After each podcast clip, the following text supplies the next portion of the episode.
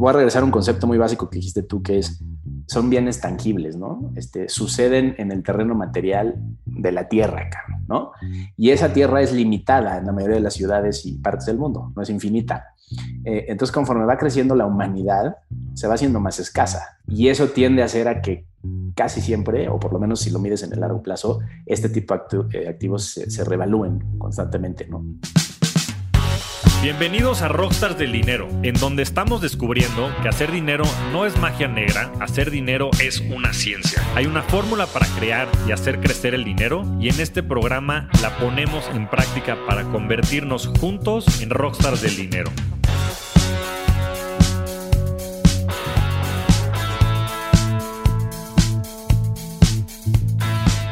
En este episodio platicamos con Juan Carlos Castro. Juan Carlos es cofundador de BRIC, la plataforma líder de fondeo colectivo para proyectos inmobiliarios en México.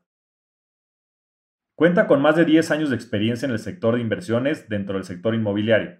Formó parte del equipo que estructuró la primera fibra en México y Latinoamérica, Fibra 1, y además llevó a cabo su colocación primaria en la Bolsa Mexicana de Valores. Actualmente es miembro del Consejo de la Asociación de Plataformas de Fondeo Colectivo, la AFICO, y es un referente de la industria fintech en Latinoamérica.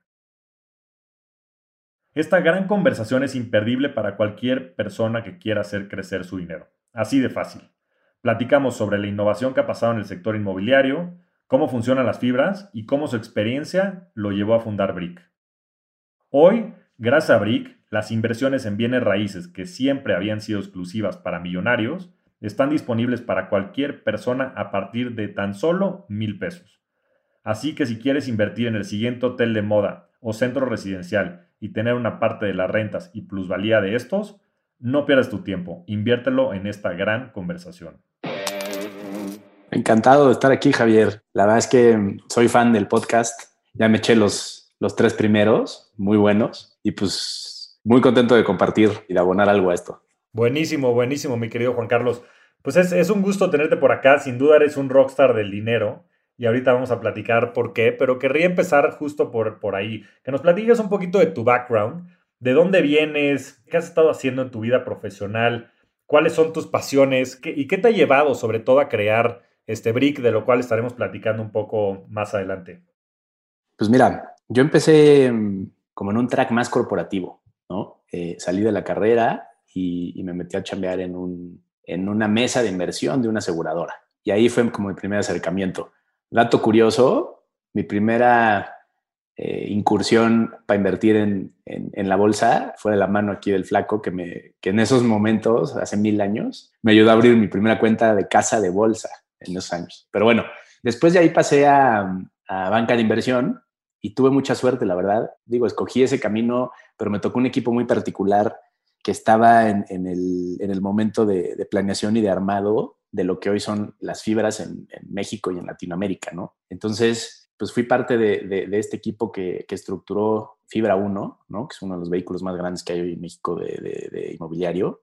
También hicimos Fibra Hotel y Fibra Danos de la mano de grupos inmobiliarios, pero con la idea de, acercarle a la gente, aunque fuera vía la bolsa, ¿no? Que es una primera democratización tipos de activos como son centros comerciales, naves industriales, este, commercial real estate en general, ¿no? que no, que no existía en México hasta el 2011, ¿no? Los REITs, que es la figura de donde, pues de donde tomamos muchas de las ideas, en Estados Unidos existen desde los 60, 70, ¿no? Y la idea de este lugar se llamaba Protego antes, era un, una boutique de banca de inversión que fundó Pedro Aspel, ex secretario de Hacienda. Pues la idea era traer esa figura aquí. Entonces tuvimos que buscar grupos inmobiliarios que quisieran entrarle, es decir, que tuvieran portafolios de inmuebles grandes, que los quisieran aportar y listar en bolsa para que gente pudiera invertir en ellos. Tuvimos que convencer a autoridades para que hicieran cambios en la regulación y en, y en temas fiscales para que las partes se animaran a entrarle a esto, ¿no? Y que, y que hubiera eh, incentivos para los inversionistas, incentivos para los dueños de los portafolios y que genuinamente se creara todo un, pues, hoy, la verdad es que es un ecosistema alrededor de las, inversiones en fibras, ¿no? Eh, que no existía y, después, ya que teníamos eso, pues tuvimos que salir al mercado a, a, vender la primera, ¿no? Y a invitar a inversionistas de México y el mundo a participar de estos activos mexicanos que antes, la verdad, estaban en manos de unas pocas familias. Entonces, es, esa experiencia, la verdad, eh, fue pues, muy enriquecedora. La, creación de valor que viví de primera mano por todos lados fue increíble.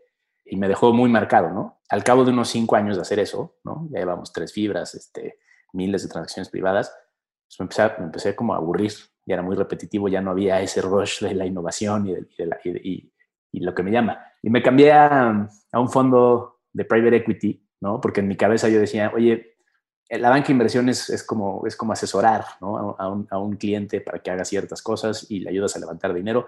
realmente no eres un inversionista, no estás haciendo tú algo propio, etcétera, ¿no? Entonces, mi primera lógica fue, pues voy a buscar un, fondo que sí invierta en, en, inmuebles, que es donde, donde he encontrado este éxito, ¿no?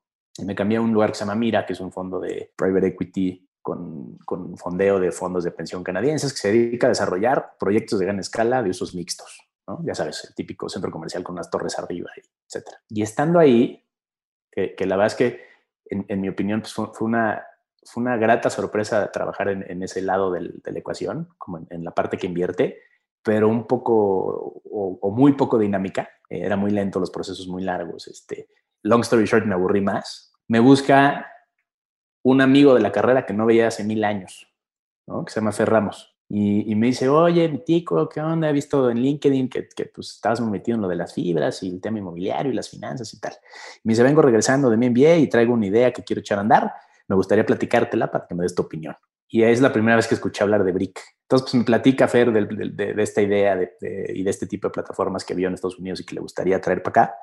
Pues, pues le platico un poco yo mi experiencia, que es algo similar, ¿no? Digamos, las fibras fueron un, un, un parteaguas para la democratización de ese asset class, pero esto, en mi opinión, era 10 pasos más, ¿no? Acercarlo de veras a la gente, porque pues como tú sabes mejor que yo, pues la bolsa ahí va, pero, pero le falta todavía para llegarle al, al, gran público, ¿no? Entonces, platicando y yo como dándole mis ideas y mis pointers, me dice, oye, pues la verdad es que creo que el fit es muy bueno, te voy a presentar a, los otros socios, ¿no? Y que traían, eh, digamos, la parte tecnológica de lo que hoy es Brick, ¿no? Brick es como una especie de receptáculo de, de diferentes talentos, ¿no? No es un one-man show para nada. Y resulta ser que una de esas socias era una amiga nuestra, que fue con, contigo y conmigo, así. Y, y, pues Chris este, era parte del grupo eh, de emprendedores que, que, estaba junto con Fer tratando de echar a andar esto. Y Beto, que soy hoy mi socio con el que llevamos la empresa, ¿no? somos los dos que, que sí operamos la empresa, pues también lo conocí.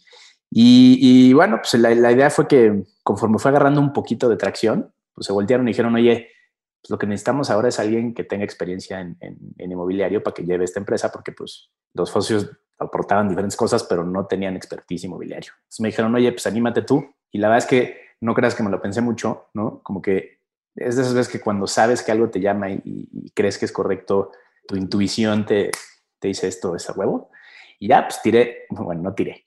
dejé, dejé un track corporativo exitoso, ¿no? Porque pues el private equity es es de largo plazo, es de crear carries y, te puede ir muy bien. Como que esa parte la solté muy fácil. Dije, bueno, pues, long story short, si, todo sale mal, yo creo que puedo regresar a chambear en algo así, ¿no? Eh, no se va a acabar eso. Eh, y ya, literal, tomé la decisión bien rápido, ¿no? Para emprender, para emprender. No, y, y, la verdad es que creo que hace sentido, ¿no? Lo hiciste también a los 32 años, en donde yo creo que podías, pues, asumir, tal vez, este, llamarle así ese riesgo, ¿no? Que, bueno, pues hoy las cosas en perspectiva seguramente son muy distintas, y ahorita entraremos ahí, pero a mí me da, me da mucha risa porque siempre es un círculo muy cercano, ¿no? Yo creo que es, parte de este como network effect que existe a través pues de, de, personas que se puedan conectar, ¿no? Yo me acuerdo Fer Ramos, que es buen amigo y también colega en GBM por muchos, muchos años, cuando estaba regresando el MBA, justo diciéndome, oye, estoy buscando personas que me ayuden a, hacer este proyecto, ¿no? Alguien de inmobiliario, alguien de real estate que conozca inmediatamente, ¿no? Tico, ¿no? Que así le decimos a,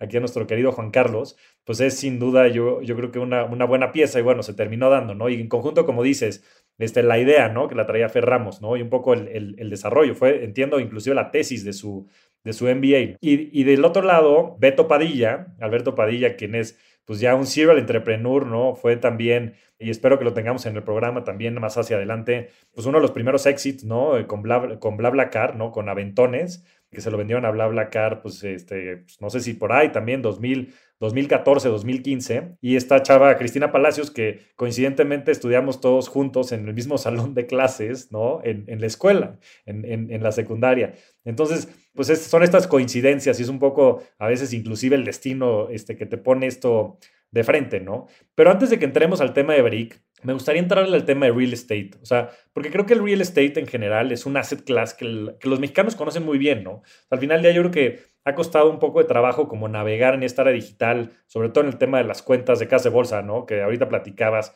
pues que, que yo he trabajado por muchos años, ¿no? Y GBM y ahora en Bitso que, son temas intangibles, ¿no? Entonces a la gente le cuesta mucho trabajo pensar pues en algo que no puede ver, que no puede tocar. Pero el tema de real estate es algo con lo cual el mexicano está muy acostumbrado, ¿no? La gente intenta comprar su casa, inclusive las personas con altos patrimonios, pues, este, pues es un tema como muy común, ¿no? Que tengan sus casas y las renten, en fin. Entonces me gustaría que, que, nos, que nos ayudaras un poco a desmenuzar cómo funciona el sector, cuál es el interés de invertir en él, ¿no? Este, ¿Por qué es que estaba limitado a estos altos patrimonios, ¿no? Desde un punto de vista tal vez más estructural. Y, tal vez después, después de eso, entrar a las fibras y, después ya este, pasar al modelo que han hecho ustedes de crowdfunding, que me parece súper, súper interesante. Va, a ver si no digo alguna tontería. La verdad es que el asset class, que además es uno de los más grandes del mundo, porque es muy intensivo en capital, cualquier eh, inmueble, por chico grande que sea, requiere mucho, mucho dinero para echarlo a andar también es un activo muy resiliente. Entonces tienes el asset class quizá de los más grandes, quizá de los más resilientes y que tiene además este componente de apego psicológico o de seguridad o de transmitirle seguridad a los inversionistas, que si juntas esas tres, pues en mi cabeza te dirías, oye, pues eso es ideal para cualquier inversionista. O sea, todo mundo debería tener en su portafolio exposición a esto, ¿no? No te digo que toda tu lana ahí, pero, pero algo. Y la verdad es que cuando empezábamos a, analizar la tesis de Brick y de, las fibras, la realidad era que no. Quizá el, porcentaje más alto de la gente que tiene exposición a este tipo de activos es vía su casa, cuando compras un departamento. Pero aún ese, ese, a ese nivel, hay miles de personas que no pueden comprar un departamento. No tienen el, ticket, no tienen el ingreso, no tienen el acceso al financiamiento, etc. Entonces, como que nos parecía eh, muy atractivo encontrar una manera de acercarnos a ese, a ese tipo de activo. ¿Por qué?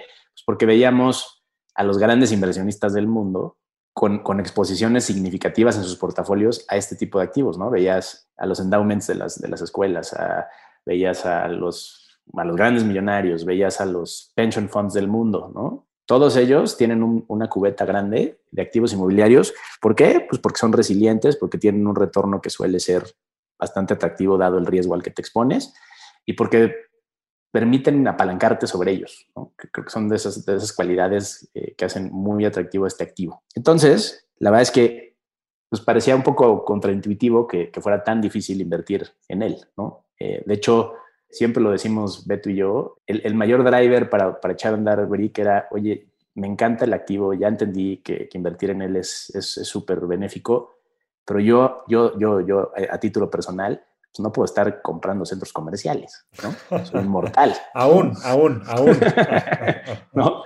Entonces, pues, ¿cómo le hacemos, no? Para, para, pues a lo mejor no tener un centro comercial, pero tener un pedazo o, o un pedazo de un departamento, ¿no? Y, y, aquí entra un poco el cómo, cómo estudiamos, cómo, cómo sí lo hacía la gente antes, quizá no a nivel eh, masivo como, como lo estamos planteando con la tecnología, pero la verdad es que si tú te fijas en la comunidad judía, que es el origen de las fibras, además en México, pues eran grupos de familias, no era una familia, eran un chorro de familias que pasaban charola para que los excedentes de cada uno de esos empresarios se fuera destinado al inmueble que querían construir. Entonces, entre muchos se juntaban para construir un inmueble y todos participar del beneficio que ese activo les daba.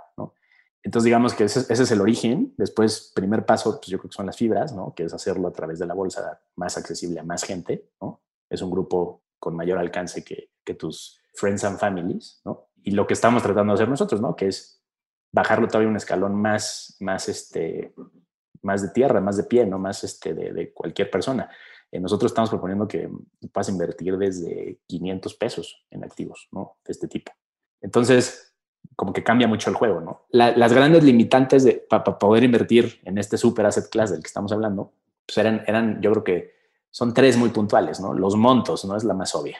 Nada más lo que cuesta cada uno de esos activos hace que, sean casi inalcanzables para todo el mundo. Estaban destinados a ultra ricos o a inversionistas institucionales. Dos, la inversión en este tipo, de, como casi cualquier cosa, requiere de cierto know-how, ¿no? No todo el mundo pues lo tiene o, lo quiere aprender o lo puede aprender, ¿no? Y tres, es un medio muy tradicional donde no todo el mundo tiene el, network pues, para acceder a estas oportunidades, ¿no? A lo mejor había mucha gente que sí tenía capacidad para invertir en centros comerciales, pero no conocía a, a las familias que lo estaban haciendo y no tenía acceso a ellas, ¿no? Entonces, esas tres barreras son las que hacen, todavía hoy, yo te diría que hoy todavía no está completamente democratizado para nada, siguen siendo una gran barrera para poder invertir en, este tipo de activos, ¿no? Eh, y son, son nuestros tres puntos de ataque, son las tres cosas que tratamos de, eliminar en BRIC. Sí, es, es su, su, propuesta de valor, ¿no? O sea, yo creo que ahí hay sin duda muchísimo valor y como dices, yo creo que el lado del, de los inversionistas, de los, del, del público en general, pues es un activo súper, súper interesante, ¿no? O sea, desde el punto de vista de que, como, como bien mencionas, ¿no? Inclusive el apego emocional que existe, como este, este tema más tradicional, pues de que por años se han invertido en este tipo de activos, que es algo físico, que es algo tangible, es algo que la gente conforme se va construyendo y se va desarrollando, pues puede ir a ver, inclusive tocar, ¿no? Y, eso les da yo creo que un sentido como de, de, certeza muy, muy importante y que genera valor, ¿no? Y genera valor, pues yo creo que por dos, o dos fuentes principales, ¿no? Una es pues potencialmente rentarlo, si es que no lo vas a usar para, para evitarlo, el que lo puedas rentar, pues te va a dar un cash flow mensual que creo que puede ser una fuente de ingresos bien, bien interesante. O sea, en el podcast hemos hablado muchísimo del tema del interés, de, generar ingresos pasivos, ¿no? Una definición que siempre he platicado acerca de la riqueza, porque por lo general lo preguntan mucho, ¿no? Dicen, oye, pues, ¿qué, ¿cuál es la definición de ser rico, no? Es que tienes un millón de pesos, un millón de dólares, este 100 mil, este 10 bitcoins, ¿no? Ya, ya hasta en distintas este, divisas se puede, se puede poner. Y, y yo creo que la mejor definición de ser rico es que tu ingreso pasivo sea mayor a tu gasto. O sea, el día, de, el día de mañana que tú puedes estar generando ingresos mientras duermes y eso te sirve como para tener el lifestyle que tienes, yo creo que te puedes dar por bien servido, ¿no? Entonces, en ese sentido, creo que las rentas es un gran vehículo para estar generando estos ingresos pasivos, pero no es el único, ¿no? También tienes la plusvalía de los inmuebles, que creo que, pues también históricamente ha sido una generación de, de riqueza y de valor muy importante. O sea, mencionabas tú la comunidad judía que sin duda pues es, es de las comunidades pues, más ricas del país y que creo que justo lo han hecho a través de probablemente de hacer este modelo de crowdfunding a otra escala, ¿no? Y de poder beneficiarse también pues del know-how que han ido desarrollando eso y ve, qué chistoso, ¿no? Uno es el monto, ¿no? Y lo resolvieron a través probablemente de la comunidad. Segundo, el know-how, ¿no? Que pudieron ir desarrollando a través de esta especialización. Y el tercero que decías de este asset class tradicional, de poder generar un network que te permita como generar todo este ecosistema, ¿no? De, de valor. Pero bueno, entrando a estos, estos temas, la verdad es que me parece algo pues, que todo el mundo probablemente debiera de considerar dentro de sus portafolios de inversión. Ahora, según entiendo, pues las fibras y lo que están haciendo ustedes en Brick es un tanto distinto, ¿no? Porque las fibras por lo general agarran activos un poco más maduros, ¿no? Como decía, estos centros comerciales y demás, los meten dentro de este fideicomiso que tiene ciertos incentivos fiscales y a través de ellos es que se puede pues, monetizar las rentas, ¿no? Para los inversionistas individuales que compren estos títulos. Y BRIC, entiendo, es más bien participar en otras eh, etapas del desarrollo de estos inmuebles. Pero me gustaría meternos un poquito más a las fibras. Que platiques un poco más del racional de por qué la gente debería invertir en fibras, por qué la gente debería tener presente esto dentro de sus portafolios de inversión y cuál es tu perspectiva acerca de las fibras a nivel global y en, y en México. Yo creo que la, la idea atrás de invertir en una fibra tiene que ver principalmente con con generar estos ingresos pasivos de los que hablas tú. Las fibras son portafolios de inmuebles eh, estabilizados, o sea, que ya están produciendo rentas en su mayoría. Entonces, su, su, fin último es eh, repartir flujo. Digamos, al final del día tú, tú, las, tú las, eh, las tienes que ver como una especie de bono. Oye, ¿cuánto, qué yield trae esta fibra mes a mes? ¿no? Pero no solo eso, ¿no? también teóricamente el precio de la acción de estos, de estos vehículos debería seguir el, valor intrínseco de los activos que tienen la panza, ¿no? Entonces, ¿por qué son buenos para el inversionista? Primero, porque son un portafolio de, inmuebles, ¿no? Entonces, no estás metiendo todos los huevos en, en una sola canasta. Segundo, porque son inmuebles que ya producen rentas, que están siendo administrados por gente que tiene las credenciales para hacerlo, ¿no? No voy a decir que son ni buenos ni malos, ¿no? Tienen las credenciales para hacerlo. Y que te da exposición a este juego de la plusvalía, ¿no? Eh, voy a regresar a un concepto muy básico que dijiste tú, que es son bienes tangibles, ¿no? Este, suceden en el terreno material de la tierra, ¿no? Y esa tierra es limitada en la mayoría de las ciudades y partes del mundo, no es infinita. Eh, entonces, conforme va creciendo la humanidad, se va haciendo más escasa. Y eso tiende a hacer a que casi siempre, o por lo menos si lo mides en el largo plazo, este tipo de eh, activos se, revalúen constantemente, ¿no? Claro, oferta y demanda, ¿no? O sea, al final del día la oferta está limitada porque es un bien escaso, ¿no? Una, propiedad en Polanco o en Acapulco, donde tú mandes, pues este, nada más puede existir eh, X número, ¿no? O sea, oferta limitada, demanda ilimitada, ¿no? Porque pues, habrá mayor número de personas, probablemente mayor riqueza, y eso va a hacer que el precio suba, ¿no? Tener acceso a ese, a ese instrumento de inversión es bastante único con respecto a, los otros instrumentos que hay en, en, el abanico de, de, oportunidades que hay, ¿no? Hay pocos instrumentos que a la vez te dejen tener flujo constante. Que tengas ese flujo constante muy atractivo y plusvalía, ¿no? Y, ganancias de capital. Además, durante mucho tiempo tuvieron eh, incentivos fiscales para que no te, no te cobraran impuestos sobre las ganancias, eh, las, tax, las capital gains de las apreciaciones de los, de los certificados. Entonces, bueno, en, algún momento todavía hacía más sentido, ¿no? Eso es, eso es lo que yo pensaría de las fibras en cuanto a por qué es una buena idea, por qué es un, un gran activo para invertir en. Y digo, y tienes, además uno más, te voy a decir, pues la seriedad y la institucionalidad que te da que lo puedas hacer a través de, un fideicomiso y de una bolsa de valores, ¿no? Eh, con un ente regulator, regular, eh, regulatorio y toda una serie de políticas de gobierno corporativo muy, muy, muy robustas, ¿no? Sí, no, totalmente. Yo creo que es una innovación fundamental. En Estados Unidos estos famosos REITs pues llevan varios decenas de años, ¿no? Eh, y han sido pues de los instrumentos también más rentables a través del tiempo, ¿no? Por estos factores que dices, no nada más es la renta, que distribuyen este efectivo de, la, de las rentas, sino también es el, tema de la plusvalía. Ahora, ¿cómo, ¿cómo podría analizar la gente desde fuera, ¿no? que tiene una cuenta en GM Plus, bueno, idealmente, qué fibra este, pudiera ser buena idea? ¿no? Hay este, este concepto del cap rate, ¿no? No sé si vaya por ahí. Ese es uno, creo que de los más, de los más este, importantes. ¿Y qué quiere decir? Es la tasa de capitalización en español y lo que quiere decir es cuánto flujo te da el año con respecto al monto que invertiste. ¿no? Entonces vamos a pensar, si alguien te dice, oye, un cap rate del 10%, quiere decir que año con año esta inversión te va a retornar el 10%. Perfecto. Entonces si le metiste 100 pesos, te va a regresar 10 pesos de, flujo. Correcto.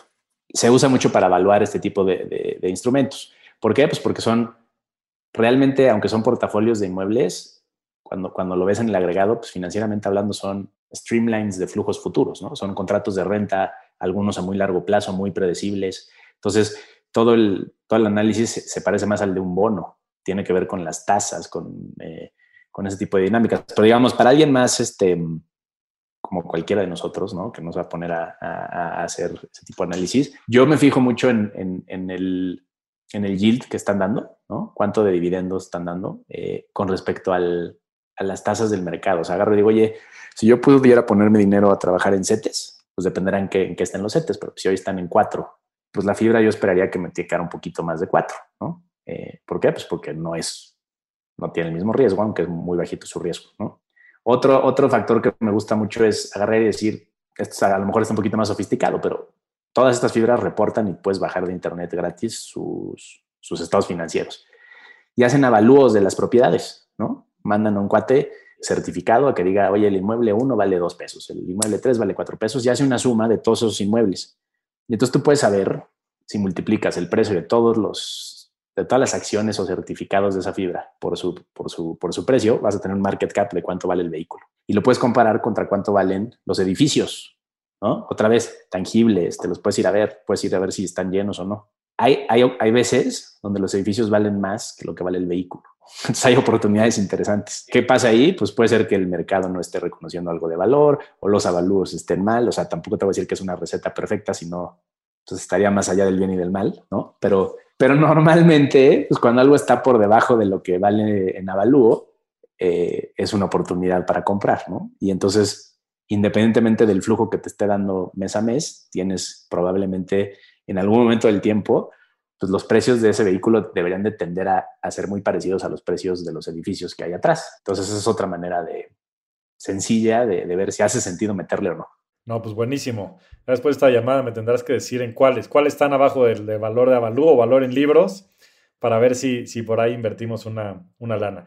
No, pero, pero eso está buenísimo, pero digo, al final del día, como dices, yo creo que son como gradientes de, de inversiones, ¿no? Y, y, y todo es riesgo-rendimiento, ¿no? Entonces, si bien tenemos instrumentos pues muy seguros, ¿no? Desde el punto de vista de, pues de la garantía que tienes de la contraparte, como pueden ser, por ejemplo, los CETES, y que como dices, los CETES hoy están pagando el 4%, respaldados por el gobierno, pues eso es considerado en el país como la tasa libre de riesgo, pues tal vez estos instrumentos que pues al final ya están respaldados por inmuebles, por fideicomisos, con una estructura muy institucional y un equipo muy profesional, pues tal vez te den un 5 o 6%, ¿no? Porque van todo, pues un poco en consonancia con los con las tasas de interés, ¿no? Al final del día, pues es otro tipo de instrumento muy similar, como tú decías, a los bonos y es el benchmark, ¿no? Entonces, en función de que se mueven las tasas, se mueve también el precio de estas acciones y por ende el retorno o los dividendos que tienes de ellos.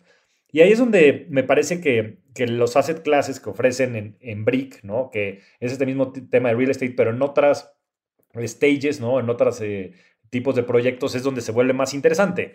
Porque y ahí es donde me gustaría ya entrar a Brick, ¿no? Yo creo que el tema de la tecnología es fundamental. La tecnología nos ha venido a cambiar la manera en la que nos comportamos, inclusive ahora yo creo que después del COVID va a tener inclusive más repercusiones, ¿no? En el tema, pues, de la digitalización y, en general de, de, la movilidad que va a tener a, a nivel global, ¿no? Y a través de eso, pues hoy tú puedes resolver estos tres problemas que decías, ¿no? El tema de los montos, ¿no? Porque si tú puedes hacer estas comunidades online que participen en muchos proyectos, pues puedes comprar un centro comercial, ¿no? El chiste nada más es que juntes esa lana, ¿no? Tal vez con cientos de miles o, inclusive millones de personas. El know-how, porque ese know-how lo puedes centralizar, ¿no? En Brick ustedes pueden poner un equipo de analistas para analizar todos los proyectos, ver la viabilidad y ver cuáles son interesantes para invertir, ¿no? Desde un punto de vista de riesgo-rendimiento. Y el último es también el network, ¿no? Si tú como Brick tienes centralizada toda la operación, pues todo este network se va a ir desarrollando, ¿no? Tú vas a conocer pues, a los buenos desarrolladores, vas a conocer a, todos los jugadores del ecosistema como para irlo echando a andar. Entonces me gustaría que ahí es donde nos platiques un poco ya más de Brick, cómo empezaron, cómo se ha ido desarrollando, qué tipos de productos tienen, ¿no? Porque sé que hay muchos productos, qué es lo que ha funcionado y que nos platiques un poco más estos primeros años de aprendizaje en el, en el mercado y la propuesta de valor específica de, de Brick. ha sido un proceso ¿eh? de, entender dónde hacíamos sentido, ¿no? En, el mundo de las inversiones y en el mundo inmobiliario, ¿no? Obviamente, lo primero que hice fue acercarme a mis ex clientes de banca de inversión, ¿no? Grandes desarrolladores con muchos portafolios y muchos desarrollos y tal, a platicarles la idea, ¿no? Y, te decían, oye, qué padre, este, está muy cool esto de la tecnología, pero tú vienes a fondear proyectos, ¿no? ¿Cuánto puedes conseguir hoy? Y pues les decías, no, pues la verdad es que al principio eh, fuimos muy discretos con la empresa porque no existía un marco regulatorio para el crowdfunding en México, ¿no? Entonces era un primer reto para no poder salir y hacer mucho ruido y traer muchos inversionistas y que eso a, su vez nos permitiera acceder a grandes proyectos. Entonces era más bien pocos inversionistas, cuates en lo personal de varios de nosotros, y eso implicaba pues montos chiquitos, ¿no? Y este asset class es una devoradora de capital, ¿no? O sea, si tú le dices a un desarrollador, oye, te voy a traer 500 mil pesos, que a lo mejor es mucho dinero en lo personal, pues no, no da ni para los canceles de las ventanas de un edificio. Entonces, eh, al principio el reto fue ese, ¿no? Encontrar dónde jugábamos, ¿no? Entonces, creo que la democratización de lo que estamos haciendo nosotros juega en dos, en dos campos, ¿no? Eh, los inversionistas, pero también había un segmento de, constructores y desarrolladores que no tenía un acceso eficiente a financiamiento. Y eso fue lo que encontramos, ¿no? Y lo que estamos haciendo es juntar esas dos partes, es decir, en el nicho en el que jugamos, que son proyectos, yo diría que hoy medianos a chicos, había una especie de vacío del sistema financiero para encontrar capital, ¿no? Para proyectos más pequeños. Todo estaba en la bolsa, en las fibras, en los fondos de private equity eh, institucionales de miles de millones de dólares, ¿no? Y la verdad es que el desarrollo inmobiliario de este país en, gran medida sucede abajo de eso. Si te fijas en la Ciudad de México, vas caminando, pues sí puedes ver algunos grandes edificios, pero te metes a la Condesa y hay puros edificios de cuatro pisos, ¿no? Y esos edificios tradicionalmente pues los, los desarrollaba alguien con mucho menos acceso al capital, ¿no? Entonces, ¿Qué decidimos? Pues, eh, enfocarnos donde había menos competencia, ¿no? Y donde podíamos hacer más sentido. Y empezamos con un producto de deuda.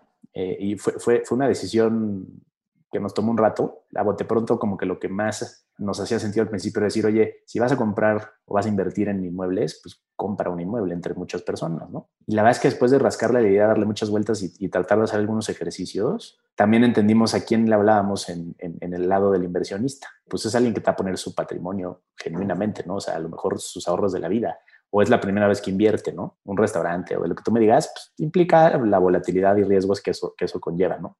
Entonces dijimos, busquemos una posición un poquito menos eh, agresiva, que se comporte mejor en el tiempo, porque ¿qué queremos hacer? Flujos constantes, este, que pueda la gente construir esta historia del interés compuesto eh, de manera recurrente, que reinviertan y reinviertan, ¿no? Y vamos a largo plazo. Entonces decidimos irnos por deuda, creamos un instrumento que se llama deuda senior. Aquí todo se ha tenido que inventar desde cero, desde el nombre del instrumento, el contrato, la plataforma, el nombre del mecanismo, eh, o sea, la ley, todo ha sido poner ladrillitos día con día, ¿no? Y salimos a ofrecérselo a estos desarrolladores y la verdad es que tuvo, tuvo bastante éxito. O tenían dinero ellos suficiente para construir, o tenían un grupo de amigos con suficiente dinero para que alcanzara para la obra, o tenían que depender eh, de prevender, ¿no? que a lo mejor tenían que dar unos descuentos este, fuertes. Y entonces les propusimos un instrumento que era más barato que las preventas, que les permitía pues, complementar su capital y echar a andar sus negocios y hacerse más rentables. ¿no? Y con eso ofrecer un instrumento que estaba respaldado en un inmueble, es decir, son préstamos con, garantía en el inmueble, en el terreno y en lo que se le ponga arriba, donde la garantía tiene que valer el doble de lo que le prestemos y la tasa, para que te des una idea, hoy está como en tres veces CETES. Entonces, digo, nada más para entender esa parte que creo que es bien importante. O sea, hoy eso te da tres veces CETES, te da cerca de 2, 12%, ¿no? Este préstamo que tú le haces al desarrollador y el desarrollador tiene un inmueble o el terreno o lo que fuera que vale dos veces lo que le estás prestando. O sea, tienes una garantía dos a uno. Entonces, en el peor de los escenarios, pues lo que haces es que si no te paga, pues tú rematas el inmueble y con que le ganes más de la mitad de lo que es su avalúo. Eso. Y la verdad es que no han sido años eh, particularmente fáciles para el sector inmobiliario. Te estoy hablando 2016, 2017, 2018, 2019 y 2020. y 2020 sobre todo, ¿no? ¿No? O sea, te voy a decir, 2016 ganó Trump y subieron las tasas, ¿no? Cuando, las tasas suben en el, en el, mundo, los inversionistas se salen tradicionalmente de los activos inmobiliarios porque su gran competidor, los bancos centrales y, los, los CETES, pues empiezan a volverse más atractivos, ¿no? Los CETES hace no mucho estaban casi en 8. Entonces ya, ya a lo mejor si tú eres un inversionista, pues te la piensas más, ¿no? Si CETES está dando 8, pues lo que sigue te tiene que dar un chorro más, ¿no? Para que valga la pena el riesgo. Entonces, ese fue el primer así eh, empujón que nos dieron. Luego tembló, ¿no? Tembló en el 2017, que ese es como, pues tiene sus ventajas vivir en el mundo terrenal y en, los activos duros, pero, pero, pero si tiembla, cabrón, eh, pues, pues mucho del argumento se tambalea, aunque sea un poco, ¿no? Y si tiembla por segunda vez el 19 de septiembre en la Ciudad de México, más, ¿no? Chale, ¿no? Después ganó eh, nuestro gobierno actual en su discurso a lo mejor no ha sido de lo más este, benéfico hacia, hacia los inversionistas y la confianza. Y bueno, y en, el DF muy puntualmente, que era donde, donde más fuerte jugamos y, jugábamos, dejó de dar permisos y licencias durante un año completito, ¿no? Entonces imagínate, nosotros le prestamos a proyectos que necesitan de permisos y licencias como condición para que les prestemos, ¿no? Nuestra condición es que tu terreno valga el doble y que tengas permisos y licencias. Entonces hubo un año donde no hubo Nadie, ni, ni, ni, el más picudo de los picudos le dieron un permiso ni licencia. Entonces se secó el, la gallina de los huevos de oro, ¿no? El DF que pensábamos que era infinito y, e intocable, dejó de tener proyectos inmobiliarios eh, de este tipo. Y luego en, en, 2019, bueno, eso fue un año más, más tranquilo, yo diría con menos bumps, aunque estaba ya el discurso del gobierno a tope, cancelaron el aeropuerto, todo el rollo que ya conocemos. Y luego el 20, la pandemia, cabrón. ha llovido sobre mojado, pero seguramente ha habido muchos aprendizajes. No, no, te voy a decir que ha sido una prueba fehaciente de que es una asset class resiliente, de que nuestras, nuestros supuestos de, y elección de instrumento sí están rindiendo frutos. Los proyectos, bien que mal, están pagando bien. O sea, incluido el año pasado, que fue una locura, ¿no? Para todos. Había ventas, había flujo. Vaya, se comportó muy bien el instrumento. Y entonces este año y, la mitad del pasado vivimos un fenómeno muy extraño que no veíamos venir. O sea, nosotros al revés, ¿no? Pensamos que con la pandemia probablemente íbamos a tener que hacernos bolita y aguantar para no morirnos, ¿no? Ese fue nuestro primer assessment de qué iba a pasar. Y no pasaron ni tres meses y los volúmenes empezaron a, o sea, de inversionistas empezaron a a llover, a carretadas, y, y, teníamos el marketing apagado, teníamos los sueldos rebajados de nosotros y toda la empresa, ya sabes, como preparándonos para, para, para un tsunami y al revés, nos llegó un tsunami, pero, pero en vez de frente, de atrás, así como que nos levantó muy cañón. Tiene que ver, todavía no estamos 100% seguros, pero pues las tasas, el, el tema de ser un canal digital, que muchos bancos y, jugadores que eran competidores nuestros en ese producto se echaron un poco para atrás y entonces dejaron un vacío todavía más pronunciado y entonces nos, llovían proyectos e inversionistas de manera increíble y hoy pues, pues sigue, ¿no? no ha parado ese, ese, ese flujo de, de, clientes nuevos y de, proyectos nuevos. Y, muy bien, ¿no? En, todo este camino que te conté ahorita de, la deuda senior y, y, escogí deuda senior porque es nuestro producto como emblema, ¿no? Con el, que, con el que más hemos hecho. Eh, sucedió algo muy interesante que fue la creación de la ley FinTech. Desde el principio, la verdad es que nuestras grandes preocupaciones de, para echar a andar esta empresa eran, hoy vamos a hacer una actividad que está reservada para ciertos jugadores nada más, ¿no? Que eran los regulados por el, por el sistema financiero en ese momento, que no existía la palabra crowdfunding ahí. Y no queremos ser un ente como el que ya existía, ¿no? Es decir, nosotros queremos que el balance está en, en, las cuentas de las personas, ¿no? Y ellas pueden tomar una decisión si les ponen suficiente información, pues educada y correcta para su patrimonio y para su futuro. No necesitan de un intermediario que tome esos depósitos, asuma el riesgo, gane el rendimiento y a ellos les dé las obras. Entonces, filosóficamente nos costaba trabajo eh, eso, ¿no? O sea, decíamos, oye, no queremos jugar ahí, queremos proponer algo diferente y no está regulado, ¿no? Y no está regulado y jugar en un, en un lugar donde no hay regulación puede implicar muchas cosas como una multa, clausura o cárcel, ¿no? Inclusive. Entonces decíamos, pues somos, somos un grupo de gente que, que, no se salió a poner esto porque era no teníamos nada que hacer, al revés, ¿no? Todos dejamos este, cosas interesantes porque nos apasionaba esto, ¿no? Pero el, el riesgo de irse al, al, tanque, pues sí nos, sí nos tenía nerviosos. Entonces, siempre empujamos y fuimos muy proactivos para, para eh, ayudar a que, se, a que se gestara un impulso gremial para que se creara la ley. Y aquí no estoy hablando de nada más del crowdfunding, ¿no? En esas sesiones participaba la gente de Bitso, gente de de pagos, ¿no? Estaba Babatz ahí. Vaya, había de todos lados diciendo, oigan, eh, no somos dos, dos, pelados haciendo esto, es de verdad una industria incipiente y, muy robusta.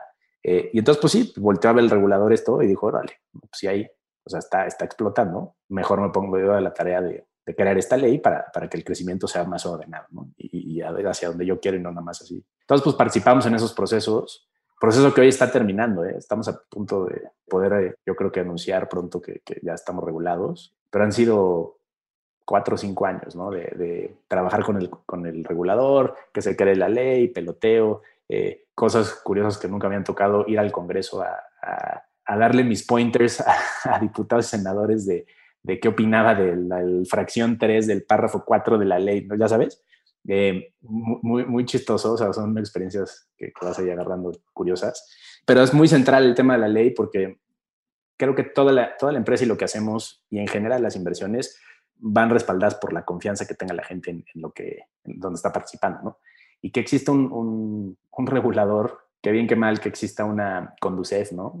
Procuraduría de Protección, abona mucho. Un marco jurídico, un marco institucional que pueda como garantizar pues esos recursos, al final del día es el patrimonio de la gente, ¿no? Y yo creo que como dices, pues ha sido un, trabajo de, invención, ¿no? O sea, te iba a decir de innovación, pero ni siquiera, porque pues, te ha tocado hacer desde, pues como dices, la tecnología hasta los productos, ¿no? Con este tema de la deuda senior. Y ahorita me gustaría que platicaras del último proyecto que salió de un hotel bien interesante que ya era más bien equity hasta la misma ley, o sea, les tocó, bueno, junto con, como dices, este, la gente de Bitso, nosotros en GBM, imagínate, siendo regulados también aportamos a, ese proceso, inventar una ley, ¿no? Para que pudiera existir este tipo de actividades.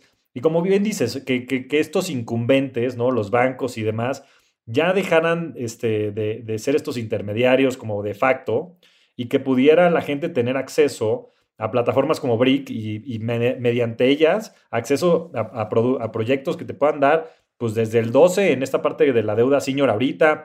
Y breve disclaimer, yo soy usuario desde mucho tiempo atrás. Sí, sí, justo. El flaco es de los que invertía cuando éramos tres pelados y, buscábamos prestarle poquito dinero a desarrolladores que nos dieran chance. Exacto. y, también, este breve disclaimer, inversionista en empresa, porque creo mucho en la, en la misión y en, y en la visión y por supuesto en los emprendedores, en, en Tico, en, en Beto, en el mismo Fer.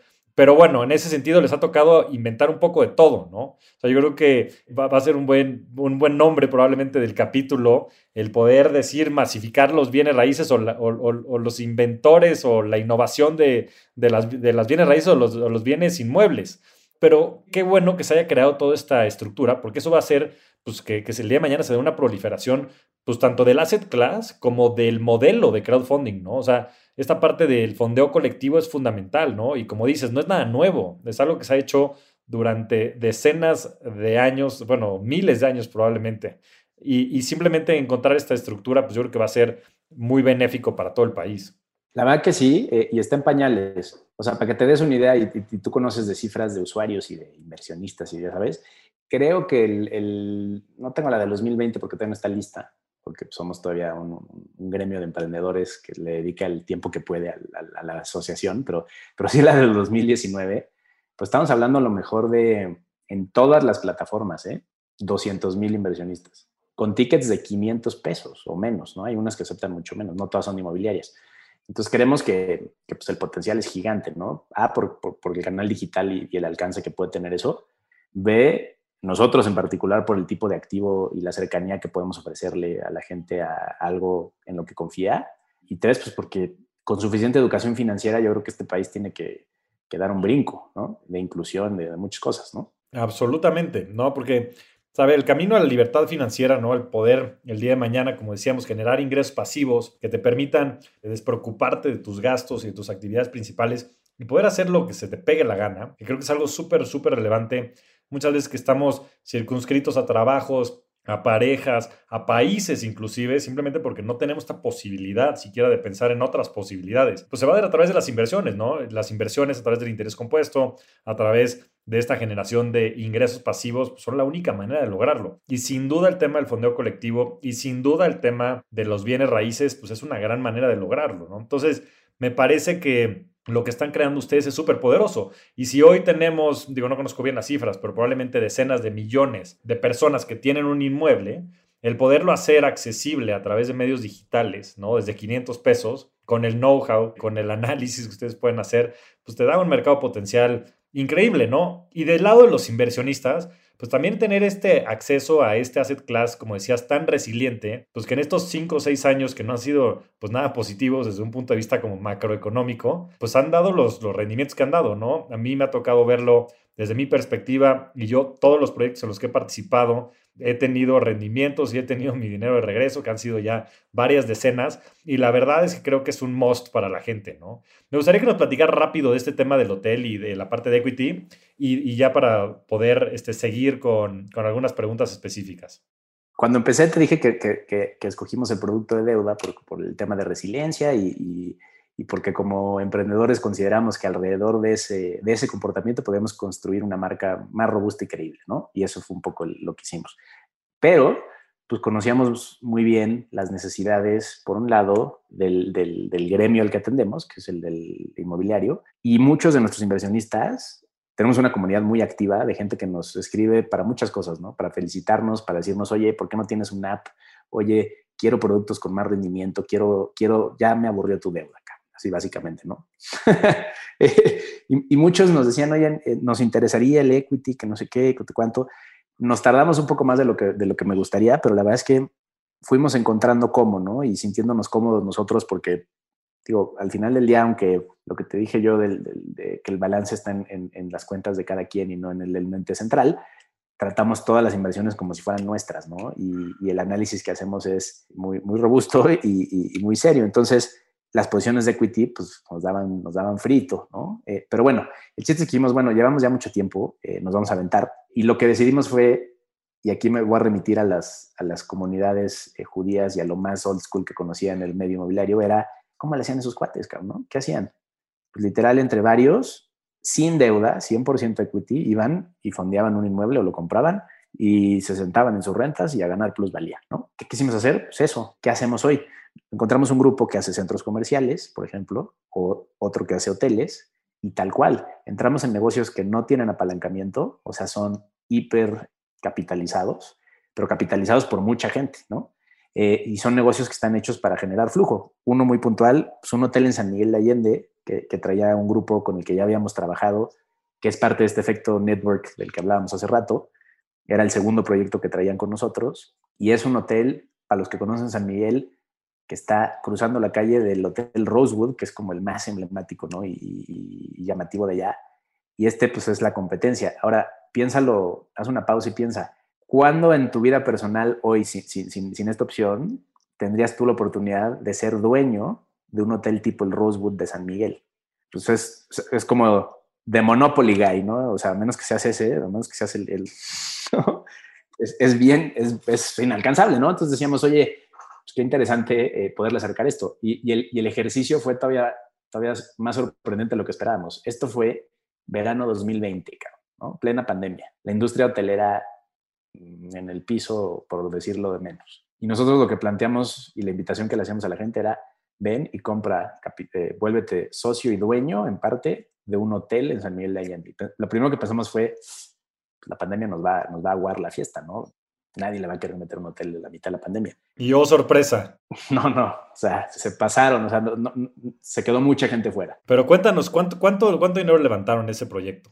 En total van a ser casi 80 millones de pesos para ese pedazo del hotel que estamos comprando, ¿no? Porque hay otros socios que son el grupo desarrollador que nos invitó, ¿no? Eh, va a ser un hotel operado por el Grupo Presidente con una marca de Hyatt, ¿no? El hotel, más o menos para hacerse, tiene un presupuesto como de 300 millones de pesos. Eso es lo que cuesta hacer ese inmueble. Entonces, por eso te decía, pues, ¿cuándo, ¿cuándo crees tú en lo personal que vas a poder Imagínate, ¿no? Son cifras, cifras ridículas. Entonces, levantamos 80 en el verano con la pandemia, muy sorprendidos con el, con el apetito de la gente. Y lo que le vendíamos a la gente es, se está comprando el activo, vas a ser dueño de una parte proporcional de los flujos, el activo va a vivir en un fideicomiso, hoy lo estás adquiriendo a un mejor precio que si te trajéramos un hotel construido, ¿no? Entonces, ahí es donde nos diferenciamos un poco de las fibras, ¿no? Las fibras son inmuebles estabilizados eh, y entonces los precios a los que están ya esos inmuebles son otros, ¿no? Y los rendimientos por, por entrar en ellos son diferentes.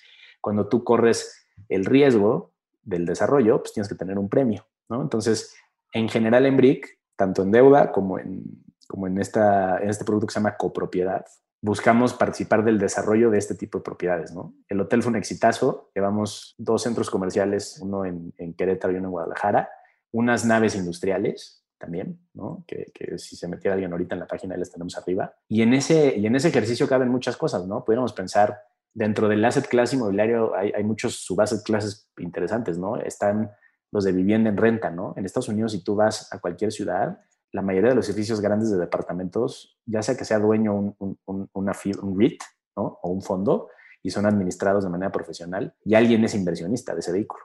Pudieras aquí encontrar, pues, no sé, agarrar edificios en Polanco, por ejemplo, o edificios en La Condesa, y decir, oye, yo no soy dueño de un DEPA, soy dueño de un edificio completo o de un pedazo de un edificio y de las rentas de todos los departamentos. Eh, o sea, si me preguntas qué activo es resiliente de, de veras, pues ¿no? Ni en la pandemia, ¿no? Te sales de tu casa, cabrón. Entonces, eso es lo que queremos hacer con ese instrumento, que te permita tener las rentas, que te permita tener las plusvalías. Y diferente a las fibras, donde tú entras a un portafolio, donde ya está definido y hay un, hay un cerebro central que, que dice qué hacer. En Brick creo que la propuesta de valor es que tú, dado que los montos son bien chiquitos, puedes hacer ese portafolio, ¿no? Tú puedes decir, oye, quiero un cachito en el centro comercial, un cachito en naves industriales, Quizá pronto espero cosas en dólares, ¿no? activos dolarizados o, inversiones en, inmuebles no necesariamente en México. No quiero... Adelantarte mucho. Sí, sí, sí. Pero, pero como que entre más le rascamos al asset class y encontramos propuestas eh, interesantes, más inalcanzables nos parecen e increíbles de poder ofrecer en, la página, ¿no? Entonces, eh, ese es el instrumento de copropiedad. Sobre ese podemos construir muchas cosas que tampoco puedo decir en esta llamada. Pero digamos que, o sea, una de, las cosas que dije al principio, que era una cualidad muy interesante del, tema inmobiliario, era que te permita apalancarte sobre, sobre el activo, ¿no? Y lo que queremos crear con este, con este producto de copropiedad es que puedas generar una base de activos interesante y, así como los ultra ricos hoy van con su banca privada y piden un back-to-back, -back, ¿qué pasa si democratizas eso o das acceso a financiamiento con base en los activos que tenga la gente. Puedes hacer un chorro de cosas padres sobre esa base de activos, ¿no? Pero bueno, entonces ese es el producto eh, nuevo, eh, más flashy estrella que traemos y ha jalado bien. Llevamos, bueno, hay, déjame, antes no me voy a alargar mucho, pero hay un ejercicio bien interesante y, y tiene que ver con GBM. Una de las maneras de invertir en real estate más inalcanzables que conozco yo es invertir en fondos inmobiliarios institucionales, ¿no? O sea, que un, que un cuate muy pro te diga, oye, échame una lana, yo voy a encontrar cierto tipo de oportunidades porque soy muy, muy bueno y las voy a invertir y te voy a dar unos super retornos. A eso solo tienen acceso de veras, de veras los más ricos y los fondos de pensiones y los family offices. Entonces, hace no mucho se nos acercó GBM eh, con una iniciativa desde adentro donde estaban armando un fondo de estos, ¿no? un, primer ejercicio. La verdad que con el sello de la casa de GBM, ¿no? Muy bien armado, eh, muy bien estudiado, sin tomar muchos riesgos, ya sabes, como muy, muy patrimonial. Y nos dijeron, oigan, ¿no quieren entrarle con un ticket? Y entonces dijimos, pues bueno, pues órale, probemos, probemos este, no solo acercarle a la gente inmueble por inmueble, sino la posibilidad de acceder a, invertir a un fondo institucional. Para que te des una idea, el, ticket mínimo para invertir con estos cuates era del orden de 40 o 50 millones de pesos. Si no, no te podías sentar en la mesa, ¿no? Y entonces, ¿qué hicimos? Pues tomamos uno de esos, nos volteamos y se lo ofrecimos en N pedacitos a mucha gente, ¿no? Y eso también me parece podrías hacer un portafolio de inversiones bien interesante teniendo acceso a eso y, era, era, era fuera, era de otro universo, ¿no? Entonces, con ese instrumento de copropiedad, la verdad es que vienen cosas bien interesantes, bien padres y estamos emocionadones de lo que viene. Hombre, pues cómo no. Pues literal es jugar Monopoly, como bien dices, ¿no? Y ver dónde pones casas, dónde pones edificios, dónde puede, o sea, cuáles, cuáles son los requisitos y cómo, cómo la gente que esté interesada puede abrir una cuenta, qué necesitan hacer, dónde tienen que entrar. La neta es que ahí, ahí es donde la tecnología hace maravillas. El proceso es muy sencillo. Es, la página es bric.mx. Los requisitos básicamente es que tengas una cuenta en México de banco, ¿no? Porque no, no aceptamos efectivo ni transferencias internacionales todavía por un tema regulatorio y de KYC, ¿no? Pero bueno, si tienes una cuenta en México, no tienes que ser ni siquiera mexicano para, para invertir en BRIC y puedes estar en cualquier parte del mundo. Con tu RFC, tu nombre completo, tu fecha de nacimiento, eh, se hace el usuario, bueno, y tu correo. Y después pedimos alguna documentación complementaria, ¿no? Un, un comprobante de domicilio o una copia de tu credencial. El contrato con BRIC se firma online. Las oportunidades para cada una, el proceso en BRIC funciona así, básicamente es nosotros las, las encontramos o nos llegan por este network effect que generamos, las analizamos con las mejores prácticas que conocíamos del mercado de fibras, de fondos institucionales, de, de esto, o sea, diseñamos un proceso muy similar a como, como invierten los, los grandes pros, y se lo presentamos a un comité de independientes. Es decir, ya, digamos, nuestro análisis y, nuestra voluntad de hacer el deal, se la enseñamos a alguien que no tiene ningún incentivo económico porque ese deal se haga, para que genuinamente nos diga, oye, eh, lo veo bien, lo veo mal, jala o no jala, ¿no? ¿Qué, queríamos con eso? Pues un contrapeso, que, que, nos, que nos ayudara a nosotros este, a, a tomar buenas decisiones. Y después de todo eso, la subimos a la página, ¿no? O sea, digamos, tú lo que ves en la página es una, una serie de oportunidades preanalizadas que corrió este proceso que te dije y te transparentamos todo antes de que metas un solo peso. Eso es gratis, la chamba, como quien dice. Puedes checar tanto detalle como quieras, ¿no? Proyecciones financieras, estudio de mercado, transparentamos los permisos y licencias, los usos de suelo, les hacemos páginas a los desarrolladores para que veas, y si tienen LinkedIn, que veas quién es, ¿no? Y si tienes Friends in Common uno de nuestros pilares es eh, la transparencia. ¿no? Creemos que esa es la base de la confianza y de que las cosas estén bien hechas. Si son transparentes es bien difícil que, eso no se dé. Entonces ponemos todo eso sobre la mesa, digamos que te hacemos la tarea para que tú puedas llegar y decir, oye, pues este me gusta, voy a checar este folleto informativo, este prospecto de inversión, ¿no? Y si te late, le metes, y si no, no. ¿no? Eso, es, eso es brick, un poco. No, hombre, pues este, creo que la mesa está servida, ¿no? Hay tantas cosas que, se pueden hacer en, en Brick, que yo le diría a la gente, pues que pasen a abrir su cuenta en este instante y que pongan a su disposición pues, todo el trabajo de un equipo muy talentoso de personas que tienen en la empresa y, pues que pueden eh, armar su portafolio de inversiones, como dices, ¿no? Casi como, como figuritas de Monopoly desde 500 pesos, ¿no? Entrarle a, a temas de deuda senior con rendimientos muy interesantes, estas copropiedades y hasta fondos de inversión institucionales. Entonces es un no-brainer. Yo creo que la gente tiene que considerar esta asset class, ponerla a trabajar a su favor. Y bueno, en ese sentido, mi querido Juan Carlos, ha sido un placer tenerte aquí en el, en el foro. Y antes de terminar, siempre tengo una pregunta para todos los invitados y no vas a ser la excepción, que es, ¿cuál ha sido tu mejor inversión? Y esto lo digo en el más amplio sentido de la palabra. Obviamente, obviamente hoy, hoy a toro pasado te diría que Brick, ¿no? Eh, como, como, como socio de la empresa, por muchas razones, ¿no? No solamente por la económica, porque el, el nivel de, aprendizaje personal que me ha dado emprender y, de nivel de autoconocimiento que requiere eh, aventarte a hacer algo así y vivirlo, le da muchas vueltas a lo que sea que pueda valer hoy mi participación en Brick, ¿no? Entonces, sin duda, la mejor inversión que puedo haber hecho fue eh, rifarme a, crear algo y, pues vivir ese proceso, ¿no? Además, pues por suerte, pues considero que, además ha sido una buena inversión económica y, de patrimonial en la vida. Pero, pero he hecho otro tipo de inversiones más a manera como pasiva, o sea, le, he metido otras startups y cosas de ese tipo, que también han sido muy, muy interesantes, pero sin duda ninguna ha tenido un impacto en, mi vida personal y, y, crecimiento en todos los ámbitos como haber emprendido en general. No lo pudiste haber dicho mejor, es un gran cierre. El futuro le pertenece a los que se atreven a soñar y en ese sentido comparto contigo ese tema del aprendizaje que has tenido.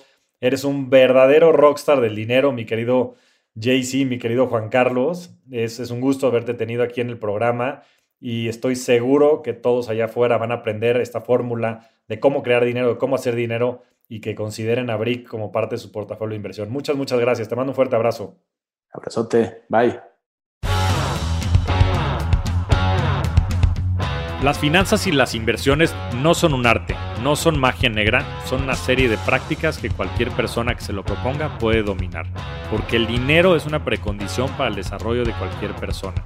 Para ser la mejor versión de ti y para poder cumplir tu máximo potencial, hay que saber dominar el juego del dinero y en este programa te vamos a enseñar la fórmula. Muchas gracias a todos, nos vemos semana a semana en este espacio para convertirnos juntos en rockstars del dinero. Yo soy Javier Martínez Morodo. Búscame en redes sociales como arroba Javier Morodo. Y suscríbete a Rockstars del Dinero en Spotify, Apple Podcast, donde sea que escuches tus programas. Agradecimientos especiales a todo el equipo de producción. Rockstars del Dinero es una producción de Sonoro.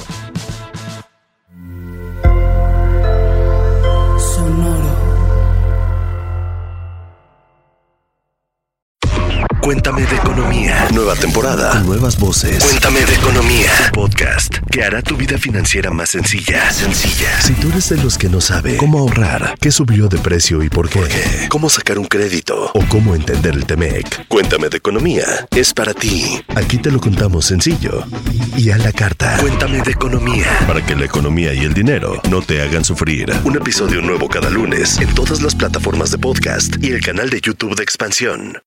Judy was boring. Hello. Then Judy discovered chumbacasino.com. It's my little escape. Now Judy's the life of the party. Oh, baby, Mama's bringing home the bacon. Whoa. Take it easy, Judy. The Chumba life is for everybody. So go to ChumbaCasino.com and play over 100 casino style games. Join today and play for free for your chance to redeem some serious prizes. Ch-ch-chumba.